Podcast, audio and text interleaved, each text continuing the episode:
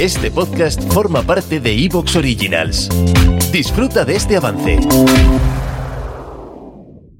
Días extraños con Santiago Camacho.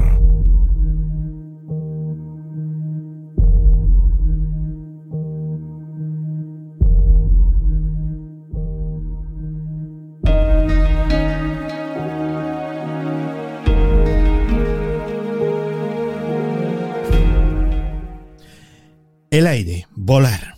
Volar siempre ha sido sinónimo de libertad. Recuerdo aquel libro magnífico, Juan Salvador Gaviota, que era una auténtica metáfora bellísima, además escrita por un piloto, por un aviador, de eso, de lo que significa volar y de lo que es la libertad. Pero sin embargo, el aire no es de todos y a veces el mero hecho de volar o de volar por donde no se debe, pues puede generar eh, incidentes diplomáticos. Y cuando hablamos de curiosidades, de cosas extrañas, de cosas incluso misteriosas que suceden en el aire, pues ya sabéis a quién recurrimos. Iván Castro, bienvenido a Días Extraños. Bien hallado, Santi. Muchísimas gracias por tu invitación al programa de nuevo. Encantado de, estar aquí con todos vosotros otra vez. Eh, el aire también genera mm, incidentes diplomáticos, como decíamos. genera muchos. Eh, a mí muchas veces la gente, hablando así un poco del tema personal, me pregunta, oye, ¿qué, se siente, no? Cuando estás volando y siempre es un poco, es un ambiente quizá pues menos conocido, ¿no? Para, para la gente que no está habituada a volar, etcétera. Eh, para, mí volar obviamente es como ir en coche todos los días, ¿no? Porque me dedico a eso y, y trabajo en eso.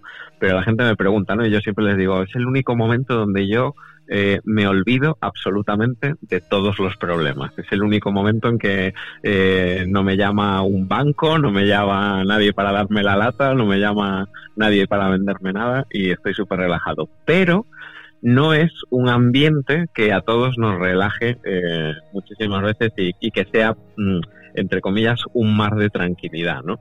Y de esto se trata eh, hoy en Dex, lo que, lo que voy a narrar es, eh, es una historia quizá más curiosa que enigmática y que misteriosa, porque realmente no es que entrañe muchísimo enigma, pero es cierto que, bueno, pues que el aire obviamente eh, genera conflictos y, cuando los aviones se mueven en el aire, pues generan conflictos en determinadas ocasiones y vamos a explicar eh, por qué, ¿no?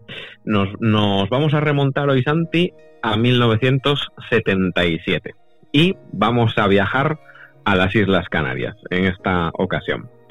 Eh, como introducción al tema, eh, hay que decir que en España ha habido ya una serie de incidentes aéreos, de accidentes, tanto, tanto que no han causado, que no han causado víctimas como que sí las han causado, ¿no?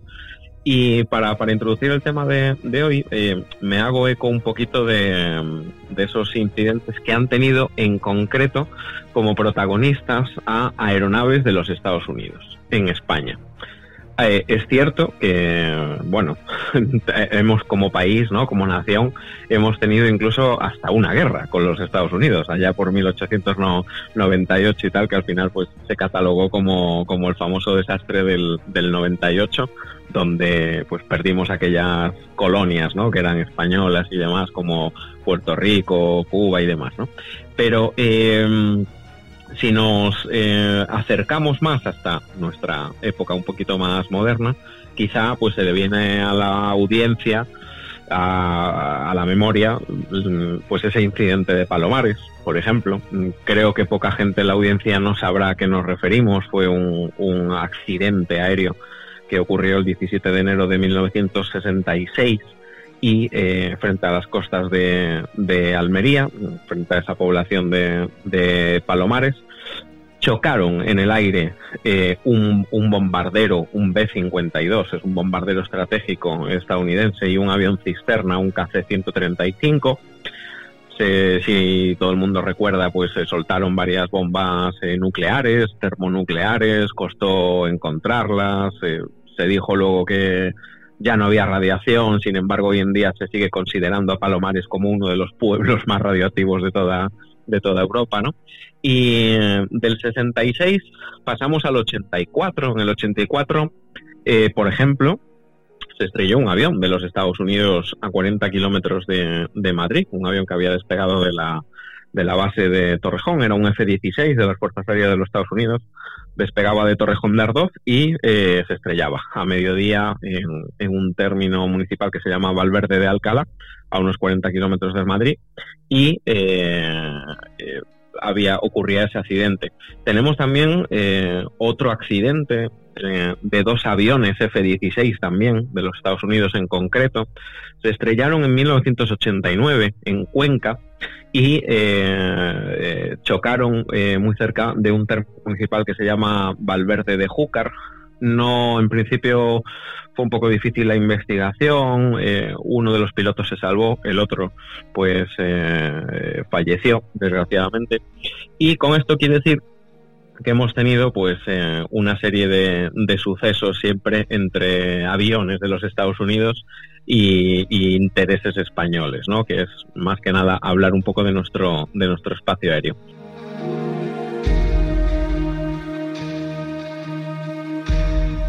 Pero ahora te invito a que viajemos a diciembre de 1977, como te dije antes, a las Islas Canarias y eh, veremos cómo un eh, percance, un accidente aéreo, un incidente puede convertirse en un auténtico quebradero de cabeza para el gobierno de un país entero como fue España en, en su día. Nos, nos, remontamos al 11 de diciembre de 1977. Estamos en las Islas Azores, en concreto, en la base aérea de Lajes, y a las 6 de la mañana, eh, pues amanece, comienza el día, eh, una base eh, americana y eh, hay una serie de tripulantes de un avión americano. Era el comandante James Charles eh, Ingles, el piloto Francis McKean, el navegante Mike Rowe, el operador de radar Mars eh, Cantral, y había 13 eh, tripulantes en concreto de un avión, eh, pues es de, de, guerra submarina. No sé si conocéis el P-3 Orión, es un avión que han tenido incluso las fuerzas eh, eh aéreas de España también. En este caso es pues eso, un, un, avión antisubmarino y de vigilancia marítima también de la US Navy. Y estaba eh, pues operando en esa época entre la base aérea de Rota en Cádiz y la base aérea de Lajes en las Islas Azores. Eh, ¿Qué cometido tenía? Este avión principalmente estaba buscando submarinos soviéticos en la zona del Mediterráneo y en la zona de, del Atlántico más cercana pues a, a la península ibérica, a Portugal y, y demás, ¿no? Una hora después de esas 6 de la mañana de ese 11 de diciembre del 77 a, a las 7 de la mañana, los tripulantes reciben su, sus tareas de la misión. Eh, la misión en aquella ocasión consistía una patrulla de vigilancia, debía hacerse sobre la superficie del mar, debía de rastrearse con el radar y con la radio ambos apagados para que no pudieran ser detectados por el rebote de, de, señal. Por supuesto, nada de transpondedores ni nada por el estilo. no, no, no, por supuesto que no. Cuando un avión realmente en aquellos tiempos era fantasma, era fantasma de verdad. ¿no? Como digo yo, pasaba modo Stealth, ¿no? modo fantasma y no se le veía ni se le detectaba.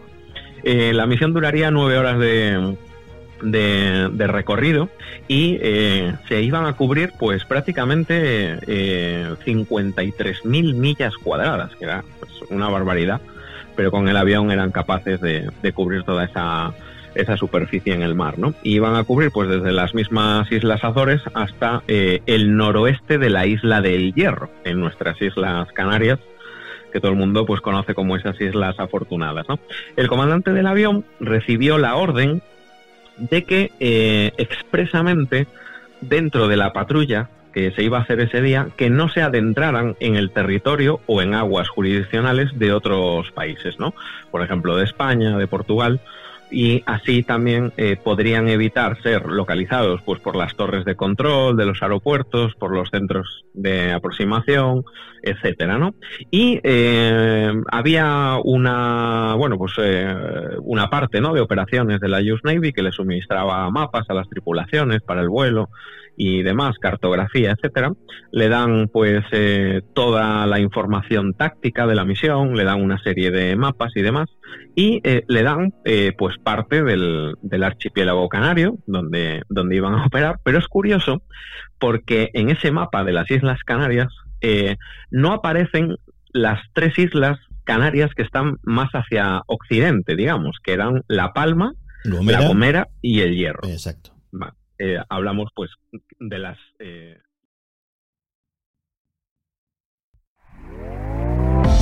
¿Te está gustando lo que escuchas? Este podcast forma parte de Evox Originals y puedes escucharlo completo y gratis desde la aplicación de Evox. Instálala desde tu store y suscríbete a él para no perderte ningún episodio.